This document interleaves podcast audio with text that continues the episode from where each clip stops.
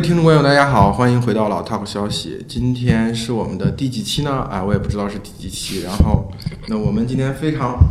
荣幸的请到了一位嘉宾，就是三十六氪的记者张雨欣，他也是今年的金四杰奖的获得者，是最最近两年最重要的。我我觉得可能是几个时代三部曲，对，去香港收割一个时代，或者那个什么二二零一八年是什么创业黄金时代，哎，对，结束结结束年份。对，那个关于这一期我们要聊的话题呢，呃，双十一他之前也写了很多的文章，我印象比较深刻的就是那个报警李佳琦那篇稿子，对，嗯哈喽，大家好。然后其实去年一年都在坚持不懈的唱衰这个行业，然后到了一九年，其实我觉得我应该是比较早发现李佳琦和直播这个事情的。当时就觉得，哎，行业里终于有点好玩的事情出现了。当时就特别兴奋的跑到杭州去聊了一圈。今天正好跟老编辑有机会就在这边聊一聊这个事情。对，然后因为昨天是双十一嘛，不知道大家都买的怎么样。然后你你你买了什么？双十一？对，这里还有一个人啊，就是 我下次不能让你都赶上。对，木村拓周也在这。双十一，我买了几条牛仔裤，嗯然后一件衣服什么的，国产潮牌，所以国潮有便宜吗？还是有，其实还是有的，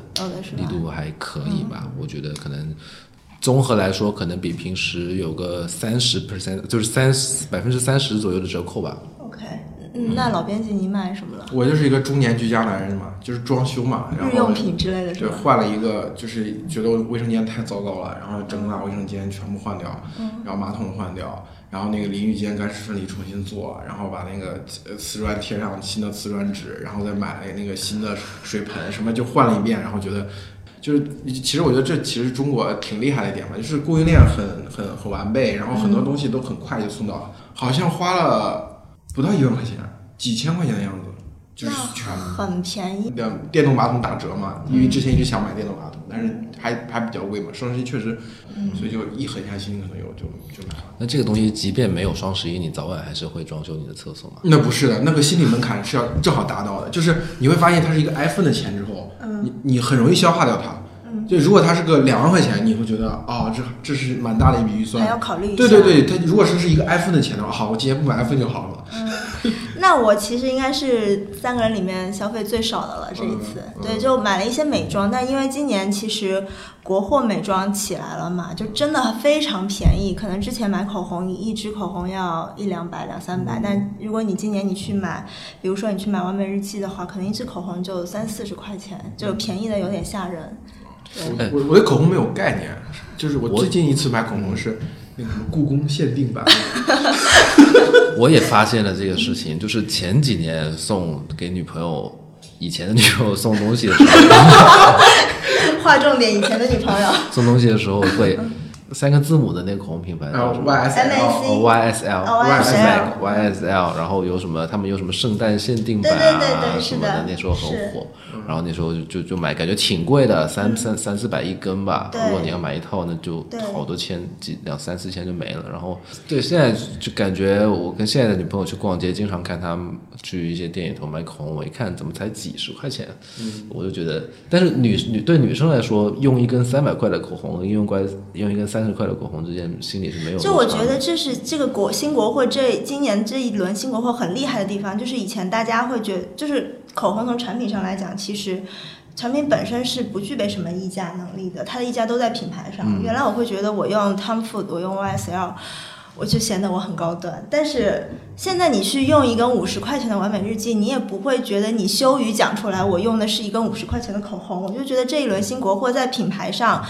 就是在消费者的这个心理层面上，其实是达到了那个点的。因为我会发现我身边的朋友、同事，大家都会很大方的在说，我用的是完美日记，我用的是。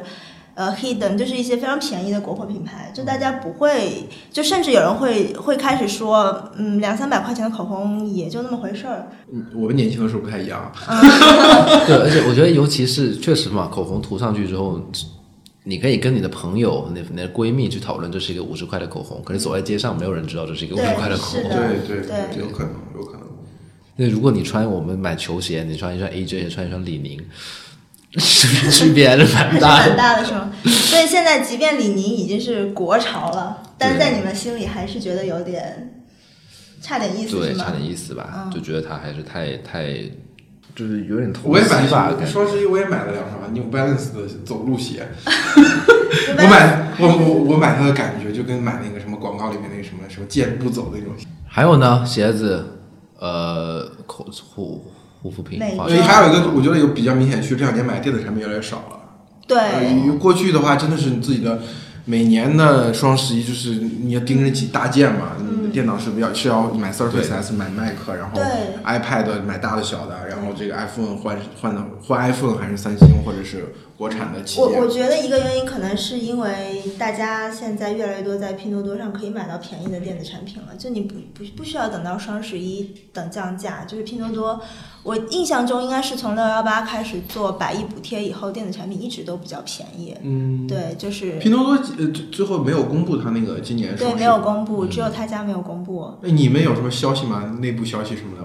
那还真没有，我们昨天也在群里问这个事情，但大家都没有拿到数据。就是你自己凭直觉判断它是一个特别好的数据呢，还所以不公布，还是说一个我觉得应该还是有差距的，跟跟前面两家。我自己我还我特意看了一下，就就京东最后也是两千多嘛，腾讯那个不是阿里也是两千多，但京东那个是从一号开始算的，嗯减去一号到十号那一千多，它大概是几百亿是吧？对八百八百左右吧，大概可能就是阿里的三分之一嘛。我觉得这也符合大家的认知嘛。对，我上次去京东时京东还说，就是因为之前小婉写了一个黄峥说他们 GMV 超过了京东嘛，啊、然后京东那边说的意思是这个是不太可能的，然后嗯说如果说他讲过这个 GMV 超京东是可能是指的是第三方，就拿他们的和京东的第三方去比，不不算京东的自营。嗯。对，有但我觉得拼多多今年比去年肯定是有一个大的台阶往上的，因为它今年开始，就大家都在下沉的时候，拼多多其实是今年整个是在上行的，就是它通过百亿补贴去卖很多高客单价的东西，就比如说女生经常买的一些美妆、护肤类的，它开始去卖一些国际大牌，就客单价甚至就一个商品甚至能卖到一两千这样的。对，我觉得之前好像确实买三 C 产品那是大件的东西，你上拼多多还是心理门槛很高的。现在好像大家已经就是好像一个机器出来之后，大家首先看拼多多上卖多少钱，那个变成一个标杆的价格。是的，对，而且它的这个裂变的拉新的方式，以前觉得很 low，觉得很嗯很傻，很打扰人。现在所有人都在玩，而且年轻人，我觉得今年他做的比较惊艳的是，他不是有一个攒一百块钱就可以现金就可以提现嘛，对对对那样不停的拉新。对。然后后来就有人就开始编段子了，前面就是一个蛮很好笑的段子，比方说。啊、我向一个富豪借了钱，一个女生向富豪借了钱，富豪说：“哼，你拿什么还？” 然后那个女生说：“点击这个链接。”这个不是说是因为微信的那个运营政策，就是要封杀他们的，就是那种对对，但是他他玩起来了之后，我就感觉在年轻人当中用就是。就这个不仅是你省点钱，你还觉得挺有趣的，能对大家发挥你的创造力会。啊这个觉得比阿里的那个淘口令要有意思很多。那就对于我这种中年人来讲，他可能最直接就是直接减钱，他没有淘宝，就他没有天猫那么多，就因为算了那么多对，因为，今年天猫那个还蛮被诟病的吧，但是就拼多多非常简单直接的减钱，嗯，就就很适合我这样就是怕麻烦的人。就我不想不想去编转发语，我也不在乎砍那两三块钱。嗯，这个我们比较熟悉的呃媒前媒体大佬，然后他就讲，他说他今年主要重呃去年底开始主要重仓了两只股票，一只小米，一只拼多多，嗯然后就是拼多多上折腾的钱全被小米亏进去了，这个事情还蛮有意思的，对。嗯，对，就如果前两年还有人还有商家敢说我不玩六幺八或者我不玩双十一，到现在肯定是没有可能的。嗯，我现在手上的东西足够我用到六幺八，那我等一等，我等到六幺八再买。其实它的，我觉得它的促销力度是差不多的。对，我我我有我有这种感觉，因为因为我发现我去年双十一买的那个那个那个囤的那个坚果还没吃完呢，嗯，然后这就影响我，最后我就决定这个得放弃，到明年六幺八的时候再再去买，对对对。我已经有很多东西是以年一年买一次的方式了，就洗衣凝珠、洗衣球，嗯。然后卫生纸、嗯。厨房纸，就一年一次就够。哎，你说卫生纸，我昨天遇到个一个事情，像段子一样，我我一打开门，发现门被堵上了，嗯，然后整整齐齐地买了六摞卫生纸，然后我说我没有买呀，我问了家里的人一圈都没有买，最后发现他单元号他送错了，送错了一个单元，就是我前面那个单元的，我这个户住户买了六个。买了六箱的卫生纸，嗯，你今天还有一个新闻说，呃，当然他他是阴谋论嘛，说说阿里的双十一造假，为什么？他说他把阿里每年双十一的这个这个销售额做了一个曲线，二次曲线拟合的特别漂亮，就感觉像计算机模拟出来的一样。对对对，然后说是高度可控，这可能是我觉得对于阿里来说，他其实是非常清楚的知道今年的双十一它大概能够做成什么样的一个水平。蛮有意思，因为在我们一般这个所谓经典的市场经济的叙事当中，我们很崇尚那种什么中小企业的奋斗啊，嗯，然后分崇尚这个所所谓说就是你市场的市场的这个这个决定权，它的某种程度像一个人的自由意志一样，嗯对吧？但是我们看到我们呃双十一或者说我们中国电商来说，你其实看到非常就像马云说的，未来的二十年可能这个计划经济，的是高度高度受控的。嗯，今年上半年在写这个稿子的时候，我就有这个感受，因为最开始是看到主播很赚钱，看到主播每天在直播间吆喝的很卖力，但后来逐渐意识到，其实。会觉得说这些主播其实就是一个个的木偶吧，就是背后的整个阿里这台，就包括抖音，就等等这种大的流量平台，其实是巨大的一个流量机器，在控制着这些前端的主播，他们到底能卖多少，到底能怎么卖。你在杭州还有什么有比较有意思的地方？你在那待了多久时间？就是其实不久，一个多礼拜吧一，个多礼拜，那你应该去了不止一次，你应该去了很多次。我就去了一次。就去了一次，对就去了就是我知道的那一次。嗯，我在杭州待的时间比较长吧。嗯我觉得呃那个城市的感受，其实你能无时不刻的感受到那种网红气质，或者那种电电商给呃塑造这个城市。因为在其实，在传统意义上，杭州市的那个城市气质并不是这样的。它可能是因为有了阿里，有了有了电商之后才变成。因为传统意义上，呃，杭州它是一个士大夫生活方式的一个体验，嗯。东方士大夫生活方式的一个体验。但是网红到来之后，你会发现啊，你你就走了两个街，你发现有一个街有一个小店在排队，排队排的很长，嗯。或者说你在滨江那个地方，嗯。呃，嗯，也不叫外地人，年轻面孔，年轻面孔年轻面孔，然后然后因为这个产业聚集在一起，就其实我觉得杭州网红聚集地应该就两块儿吧，一个是滨江，嗯，滨江应该是上一代网红，就微博时代的网红了，然后到这一代就大部分都在九堡那边，因为九堡那边的供应链比较多对我。看了你的文对章写的。对，这也是，这是是就是我也很奇怪，为什么像，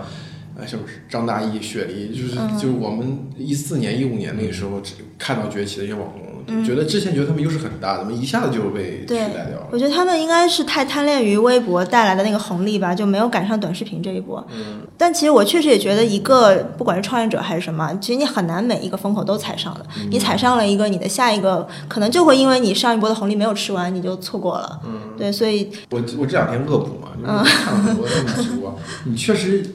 你你你，哪怕像我这么直男癌，就是这么中老年心态，都忍不住有的时候有时候也会被那个话术所打动。嗯，所以我觉得它是有一些共通性的。对于年轻人来说，到底是什么去支撑这个，然后去支撑他们这个需求？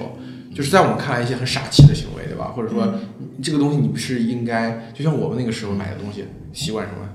百度。搜索，Google 搜索，然后各个平台搜索，然后去了解这个事情，就是你主动搜索去了解我要买这个东西，你把它的什么性价比啊、各种参数啊都了解得很清楚之后，然后再去买。然后对于他们来说好像不是的，就是有人告诉我这儿有个品类，然后他可能就是他宣传文案中一句话触动了我，然后我就去买掉了。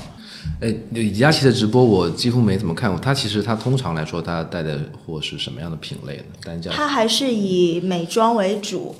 然后也卖吃的，然后也卖一些日用品，比如说沐沐浴液啊、洗发水啊，然后什么。呃，不粘锅呀，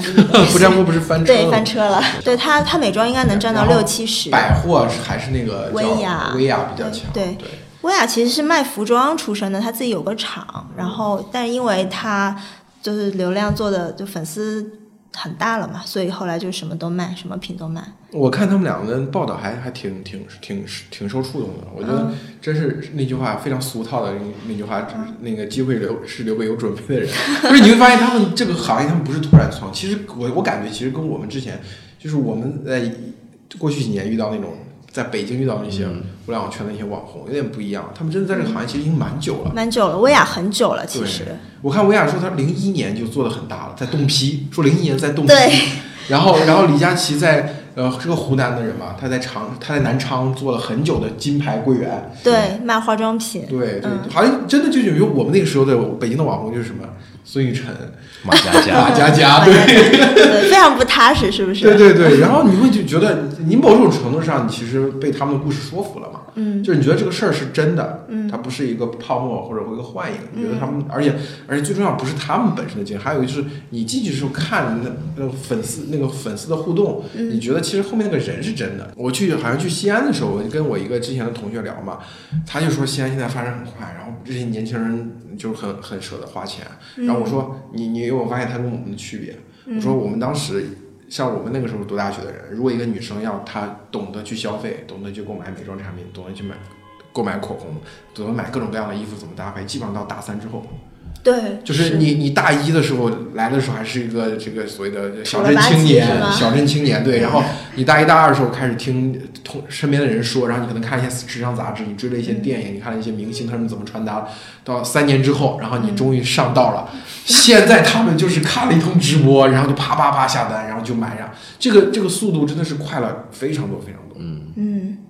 我有一点其实有点困惑，因为我觉得年轻人在消费上应该是会比较有自己的想法的，嗯对。但其实直播是个喂养式的一个心态，就是我我播什么你看什么，你买什么，就这这两点之间嗯年轻人。对年轻人的想法，我觉得也是一些很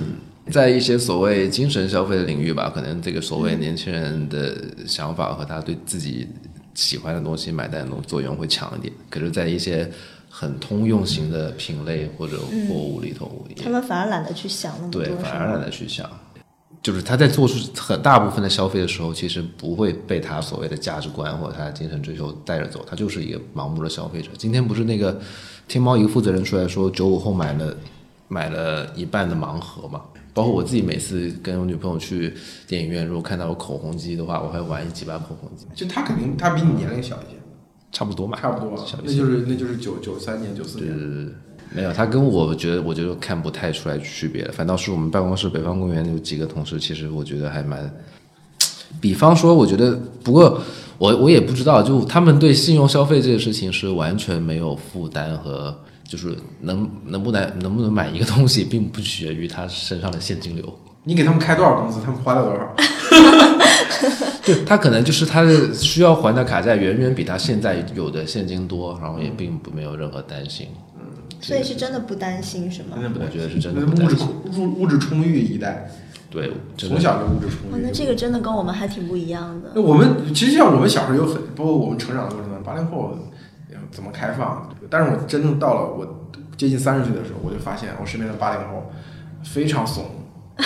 就是他就他们就无可救药，就是非常主动的买房生孩子，就那些我们传统上认为上中国人应该有的那种生活方式、那种理财方式，一个都不落，就像疯了一样买保险，就是你我最近就在看保险，对，就是就是可能可能需要未必真的需要，但是那种强烈的那种不安全感。是我觉得是九五后真的比我们的安全感要强很多，嗯，对。还是因为他只是他们还太年轻。对，有可能吧，也可能得他们没有真实面对到这个生活的重担这个事情。我觉得我们也不是遇到生活重担，可能是我们真的第一次经历过一次下行业下行，对吧？嗯，他可能就会不过我也是一个没有存款的人，所以我我其实也没什么。你不会因此而感到有一些焦虑或者担心吗？还好。对，还好，就是可能就是我从小到大就是也不会让我们有物质上的太过于缺乏的情况发生。当然也没有什么钱，或者说这也是不是因为你也不太会考虑说若干年或者三五年之后你的人生规划？对我是我觉得包括我，我不知道我能不能代表一些年轻人，但是我有一种想法，就是我我甚至是有一点刻意的不去考虑。我觉得一旦我考虑这个事情，逃避逃避可耻，但是有用。有用，对。哎，我觉得小周刚刚说那个话我还挺耳熟的，因为因为我身边很多年也是很多年轻的同事嘛，九九一到九三年的还挺多的。我觉得你的想法还蛮能代表他们的。对我有时候觉得这，在我的感知中，它更大的是可能性。嗯嗯，就是我迟迟不敢去接受，就是我的可能性已经没有那么多了这个事实。好了，现在我今天要决定了，三年后我就要在哪里交一个首付，人生宽度百分之二十三度吧。对我之前也是你这种状态，但是他我因为卖掉家里一套房子之后，然后我手里突然多了很多现金嘛，我的想法是我我要享受生活，及时行乐，但这种状态消失的非常快，就一个月时间，马上你你开始就开始寻思未来怎么办的话题，然后最后乖乖的把这个钱拿回去又买了一套。我觉得我们八零后就是就是身体是很诚实的，是。那这个转折点是怎么发生的呢？你就是你你你刻意去逃避那些问题，我就不逃避，我就认真的想了，而且甚至包括我们刚才讲，我们这今年不是买了这个这个一呃卫生间，把卫生间全部翻新了一遍嘛，就是这个决策，我其实就是我在选择我自己买买不买 iPhone 十一 Pro 和翻新这个卫生间，对，就是非常快，我以为自己会犹豫很长时间，没有犹豫，嗯。就是直接从 iPhone 十一 Pro 变成卫生间。对，我觉得对我来说最特别的是我们家有三个孩子吧，嗯，所以我们我的们那超生这么严重啊？我的广广东广东还是还是共产党领导的吗？潮汕潮汕那个地方超生是非常普遍的现象，然后也没有一点点钱就可以搞定的事情吧。当时我们家三个小孩，倒不是说父母不需要我们的支持，而是就感感觉均摊一下、这个，落到每个人头上，压力就没那么大了。对均摊一下这时间和精力和经济的问题就。对，独生子真的不一样。我就考，我就考虑会比较多一些。嗯，确实是，它会影响消费冲动。我觉得也是这样，就是你要是比我的消费要要放得开得多。是，但比如我，因为我至今还没有买房嘛，所以就是我在消费的时候，我还是会慎着一点的，就是不会说过于的大手大脚。但我就想，现在因为现在大部分年轻人也都没有买房嘛，是不是你们不会在意这个事情说我要稍微存一下钱？有必要存钱吧？我觉得作为一些应急的情况，所幸的是我人生至今还没有特别重大的紧急情况，这是一个非常幸运的事情。那如果发生了，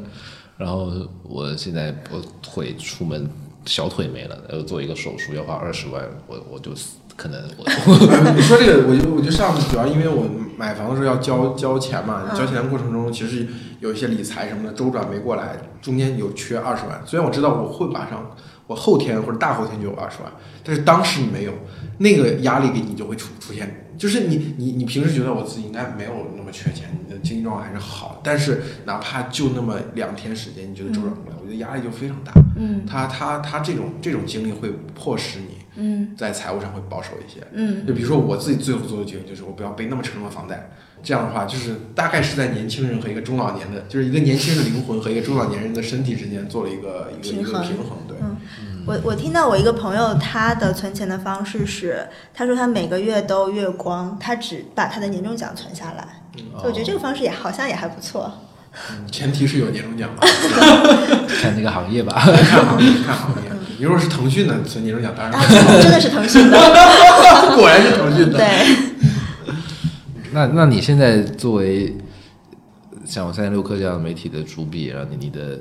你的消费结构是怎么样的？我的消费结构，房租要占掉很大一部分。说明住的很好。呃，因为我住在三环三元桥附近，就是会比较贵。每月的消费其实比较固定，大概就是就每个月还的信用卡额度都比较固定。我觉得应该是房租加消费，应该会花掉我三分之二左右的收入吧。其实还比较多的，对吧？那不不是很多了，不是很多了，不是房租加消费那剩下的就是存款了吧？对，那因为还有三分之一存款，这最最 最恐怖的一般都没有，是作为一个就是大龄单身女青年，还是要有点存款的，不然真的很没有安全感。房租加消费等于百分之二百的工资。就我经常看到有些有些人说自己什么在在什么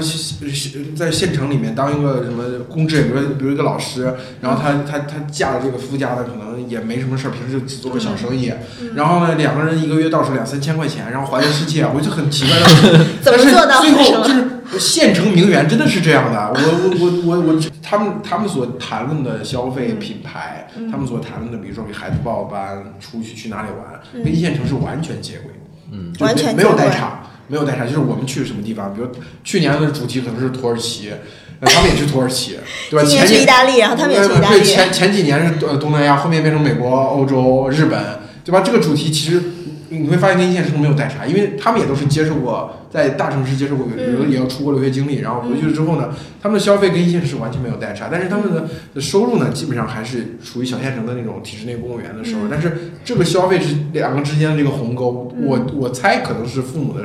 收入或者是家庭的资产去嗯 cover 掉的，所以我觉得这可能是呃讨论年轻人的时候，我觉得跟跟我们八零后一个最大，我觉得八零后其实是家里面虽然可以帮到一些忙，其实还是帮的忙比较，尤其是在大城市一线，就是你家是小镇。五线城市的，然后你到一线城市来，这是一个八零后的典型样本这。个差距还是有点大的。对对我觉得这个最主要的一个一线城市的房价有一个大幅的上涨，嗯，在过去几年从两三千变成了两三万，这对，这这个这个速度是很快的。但是这个事情是我是一线城市长大成长的嘛，我是广州现在已经不不算了好意，思，我成长的时候它还是一线城市，所以我在一线城市成长，。二十年前的一线城市，然后，但这个问题就是像我我或者我们朋我朋友我的同学们，大部分在广州呢，你只有一套房子，你们家只有一套房子，你不会存在有一个情况，我现在来北京了。我希望在北京买房，家里向你家里卖掉一套房子，帮你付一个首付，这个不会发生那。因为家里面有好几套房子呀。就是我的意思，就是从稍微三四线城市或者县城里头去大城市拼的手里几套房子的情况下，反而有时候可以更痛快的卖掉一套，对去支持下一代的房产购置。一线城市可能是土著拆迁，是另外一个故事。对。那其实这么说，二三线城市还是吃到了一点红利的，是吧？对我去年就随着房价的上涨我，去年去我在微博上说，我说你比如你去武汉、西安、成都，你会发现同样是房价房价上涨，好像对他们的消费那个基础上涨没有北京这么明显。就北京就超级明显，就是你看北京过去的卖场全部都是塌经济，现在全是娃经济。我觉得成都就非常典型。就其实成都的房价相对于他们就本地人的收入来讲已经非常高了，但是丝毫不影响他们的消费。还有成都的奢侈品牌也非常多，就你去太古里走一圈，就年轻人在那边消费就毫不手软。嗯，嗯，就他对他们来说，房屋上涨是资产增值，对，对我们来说就是房贷压力变大。对年轻人是一样，只是说我们那一代八零后年轻人普遍是从低线城市往高线城市走。对于现在的年轻人来说，他们没有必要这样，对他不需要走，就是他们来说，在二三线城市，这是一个普遍现状，这跟八零后普遍到了一线城市，这也算普遍现状。他不，他某种程度上已经不是说一线城市、二三线城市的区别，就是两代人之间的区别。对，你想，我刚到三十六课的时候，一就是一四一五年的时候，我的朋友们都是比我大三岁左右，你们八九年的、八八年的嗯这些这些人，当时你们就差不多可能要是六七岁，当时我看来就是你们就是快死了的人。我说怎么有我我二十二岁坐在这儿，你他妈二十七岁怎么也坐在这儿？你半截骨就是感觉你的人生已经满到谷底 loser 是吗？对，我现在我坐在一个一个办公室里面都是九五。对，都是九五九六年。我们有一个最小的实习生是九九年的，我算是花的钱比较少的。他们像办公室那几个九九六年，他们花在现场演出这方面花的钱真的是不少。一个月我估计可能真的就奔两三千去了，就是收入里头的三分之一到四分之一的，就就花在对，像我们刚大大学毕业上是华裔，而且他们对这个，我觉得像现场演出或者文化类消费这几年有这在北京啊，我的感受是涨幅非常明显，就是单价，可就是像什么某某美术馆去随便一个什么破展区是一百八一两百块钱，，对，包括像卡姆那个那种脱口秀演员，就是两年前我跟他就就在这底下楼底下一块抽烟扯淡什么的。两年后他现在的，但朋友介绍当时认识，朋友介绍认识。两年后现在他的巡演就是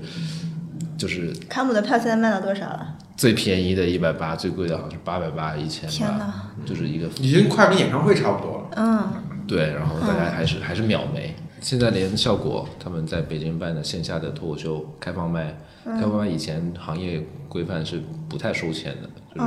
是是免大北京是免费，上海可能就收十块钱，然后现在他们都收到什么二十八、三十八，而且还买不上，买不上你还去闲鱼买。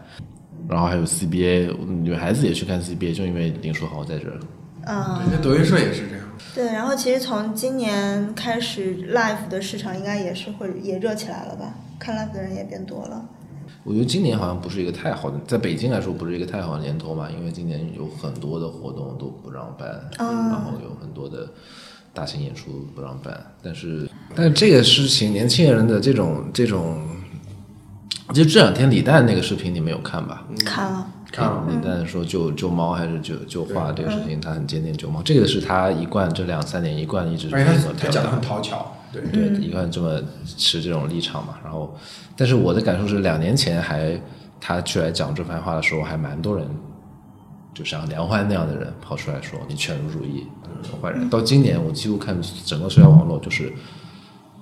全部就是都在支持李诞和神话李诞，说他太牛逼了，就是奇葩说史上最经典的一幕什么什么的。但是你发现李诞哪怕他这么讲，他毕竟还是八九年出生的人，我就发现他他里面讲了一段，还是蛮这个像八零后讲的话。他说他说什么意思呢？他说的意思就是，反而是你要鼓励人们都去做痛苦的事情，做英雄，鼓励大家牺牲付出，那可能就会这个力量就聚集起来去做一件不好的事情。我觉得这个思维方式还是典型八零后，嗯或者说典型受自由主义熏陶的人。就是哪怕今天你让一个九五后去讲李诞这句话，跟他一样的观点，他不会用这种材料，不会用这种话术，你明白我的意思吗？嗯就是他会彻底的用那种感官。感官能够接受到那些信息、那些词汇去描述啊，我为什么要救猫？因为猫使我快乐，就这么简单。我想到一个，还有一个话茬，就是现在，因为我我们我成长的阶段，我们很多的消费是为了让自己跟其他人其实不太一样，所以让装饰上也好，鞋、衣服、帽子。现在好多年轻人更多好像是大家都在做这样消费，他就非常急切的想要参与到其中去。嗯哦，我记得看李佳琦的报道，他讲的有一个，我觉得还蛮蛮蛮认同的。他说的是，他会在做柜员的时候，他你只有那个人走进来，我才能卖你东西。嗯，然后是一对一的，他会非常精细的给那个姑娘描眉，然后说这个适合你。但是他现在他是一对一以十万、百万、千万，那这个时候肯定跟过去的表现形式是不一样的。就像我说那个，呃，过去的大学生到大三开始会打扮。嗯现在他看两场直播就开始打扮，你无法，你没办法让后面后者跟前者达到同样的那种精细程度、那种精致程度，对吧？呃但是，但是这是他们实现所谓的个人价值、个人认同，对吧？身份构建的一种方式，就是我们看起来可能是觉得是一个相对有点 low 的行为，嗯，但是对他来说，他是一个，他是一个很高尚的行为，所以我现在很难去批评年轻人。就是因为我觉得他们所经历的事情我们都经历过，只是形式不一样。对，就其实之前我有时候会去翻之前上大学的时候发的微博，就会很傻的在微博上跟一些人争论一些所谓的严肃议题或者公共话题。就现在再回头去看，都不太明白当时为什么自己要参与这样的争论，就觉得好像你应该要参与一下。就我们比如说，我们看了一本呃一本社会学的书，看了一本哲学家的书，然后我们我们对我们身边的一个人，嗯，不经意的讲起这一段儿，然后去谈论某个社会话话题，嗯，谈论某个历史人物的评价，嗯跟他们很开心很高兴，然后他跳段舞拍个抖音，对，感受其实是一样的。嗯这种消费主义去代替严肃意，就消费去代替这个言论，就是用知识，你就用知识装饰自己和用消费装饰自己没有本质的区别。其实我觉得不是没有本质带来的情绪那个对个对对个体的那种个体的情绪情绪的满足是是一，就是它它从客观来讲是一样的，主观肯定是还是有很大不同的。我其实非常怀疑年轻人是否真的想要参与任何严肃话题。对，就年轻人的表达方式还是我觉得是非常多的。比如说，你去拍个抖音、拍个 vlog，我觉得对于我来讲门槛是非常高的，并不是说它难拍，就是我不知道我要怎么在一个视频里面去做自我表达。但是我觉得对年轻人来讲，好像是没有什么门你在。文字上面你更娴熟，所以你你刚刚说到现在年轻人，就是他有想表达的东西，想跳个东西，拍个 vlog 发个抖音，我觉得这是真的是天天大的好事情。就是不要这个民族不要全部人都是要非常深思深思熟虑的做一个事情瞻前顾后的，你先把你这种天性的东西和这种表现的东西解放开来，你才去大的盘子才有了，你才有好的创作者嘛。对，是你你，我觉得最最一个人他最初的权利其实对自己身体的权利嘛，因为这因为你看所有的这个启蒙运动也是这样嘛，首先把人的身体解放出来，然后你才有可能最有最有更高的这个精神上追求。如果身体都没有解放出来，年轻人不敢跳舞，不准跳舞，嗯，对吧？不不敢唱歌，是吧？有时候你你看那个外国的老头老太太，有的是有有有一些都是这个所谓的在海淀在学院路那边到到中国来教书的，嗯，这些外国的这个高级的知识分子，他看到呃这个大院里面老头老太太跳广场舞，他们两眼放光，我就觉得、太好了，因为他没有机会，他在自己的生活圈子里没有机会，因为他已经常年被固化成成在他的社会秩序，他被固化成一个知识分子，嗯还不能这么去展示自己的身不能这么，他他必须像这个年龄段该有的样子。他当时发现，哎，这中国中国这个中老年人可以这么自由展示，很而且生动是吧而且而且还在一个他们很难体会到一个集体的单元当中。对老年人如此，年轻人肯定更是这样。嗯，就是我会比较喜欢跟年轻人聊天吧，我会有意识的去融入他们的一些话语体系，去关注他们关注的事情。其实我觉得他们活得还蛮放松的，就真的挺放松。但是我觉得你刚刚说的是两个东西，就是完全不需要被指责，我觉得大家都同意，但是完全不需要感到愧疚，这个其实做起来还蛮难的。你会有愧疚吗？有时候会有吧，你会觉得愧疚来自于我很容易，比方我刷个微博，我也很容易现在刷到一些我关注的知识分子博主，他们在谈论一些我觉得很理想、很崇高的事情的时候，所以你是不想参与，还是觉得不知道要怎么参与？不是，我就是觉得，倒不是不想参与吧，我也会会参与，并且我我们现在的工作就是尽量从流行文化里头找值得谈论的东西去、去谈论，主要是送我上青云这种电影啊，就是涉及一点女性意识的东西，或者是校园的你涉及一点这个校园霸凌的东西，马上不管是票房和口碑都是爆爆炸性。所以说，他们其实也也，他们也是通过身边的事情能够感感受到的，嗯，感受到这些社会相对来说比较严肃的议题，比如说女性问题为什么这么严重，这确实是它发生在每个女性身边嘛，对大家是能够感受到的。另外一方面，比如说就像你说的校园霸凌这个事情了，大家年轻的时候，嗯，如果不是受害者，也至少是施暴者吧，所以这个普遍的参与度也会比较高的。那我觉得其实现在大家就不管是女性议题啊还是什么的，就其实大家现在这种情绪缺乏一个相对理性的出口。就一旦你在社交网络上去参与这样的议题去发表言论，可能这个话题大概率最终都会走向失控的。嗯，对，就是所以我觉得像一些比如影视作品啊，就是它通过被精心的设计，然后表现，它会是一个相对可控的。对对你你说这个是不是说物质丰裕的社会有那个所谓的工业化，一个国家工业化的黄金时代到来之后，这一代年轻人本能的就可能会相对消费主义，它是一个嗯全球对，它是个必然的趋势吧。对，我也好奇，就是像这样，我们呃，再过十年之后会咋样？他们会不会有一天？我觉得是你看这种社会要持续不停正向变化，可能就不会有什么问题，大家就保持这样的状态就好了。但如果比如说说像像香港出现这个社会走走开始走下坡了，他们是极容易被那些负面的仇恨的东西所煽动起来的。对吧？因为你你在你在这过程中没有得到，没有社会发展过程中没有收益，然后这个社会又开始整体走下坡，大家之间的关系开始变得紧张，人跟人之间更多是一个互相竞争，而不是一个互相合作的关系。嗯这个时候那些仇恨言论啊、宗宗教的、啊、民族的仇恨可能会就就会更多。你看东亚国家没有很少出现像香港这么极端的这个社会这么大的阵痛，韩国年轻人的可能压力比香港年轻人还大。对吧？还不就这样就过去了。呃我是觉得消消费作为年轻人的主题，就像我的延续刚才那说，消费是年轻人的主题这个事儿很正常，也也也没有什么也没有什么值得批判的，就是嗯，对，我觉得年轻人不是没有焦虑，不是没有担忧的，只是说他们可以暂时被盖起来而已。反正我们希望这个这个这个黄金时代足够长。能多长呢？Golden Age 美国二十年代也就是十年，美国的美国从二战后到九十年代，嗯到两千零八年金融危机结束，嗯三代人嘛，嗯对吧？我们上一代已经享受了一代了。嗯对吧？你说我们的上一代六零后嘛，六零后这个这个高考就恢复高考，嗯对吧？市改革场经济开放啊改增长平台学、中国加入 WTO 什么都赶上了。嗯那我们这一代的赶八零后可能赶上零零八年奥运会之后，嗯对吧？还有中国的互联网的这个革命，又又又来一波。那我们下一代是什么呢？对吧？这零零后出现之后，如果还有一个事情的话，那就基本上跟美国的二战之后的这个。节奏还挺对，还相似的。挺像，就是连绵不的一个长达六七十年、五六十年的这个反应。好吧，那就我们就这样，我们这期节目，呃，今天谢谢雨欣对谢谢跑过来，我们扯了两个小时的，嗯，谢谢，聊聊得很开心，呃，那就到下期再见。下期再见，好，拜。拜。拜。拜拜。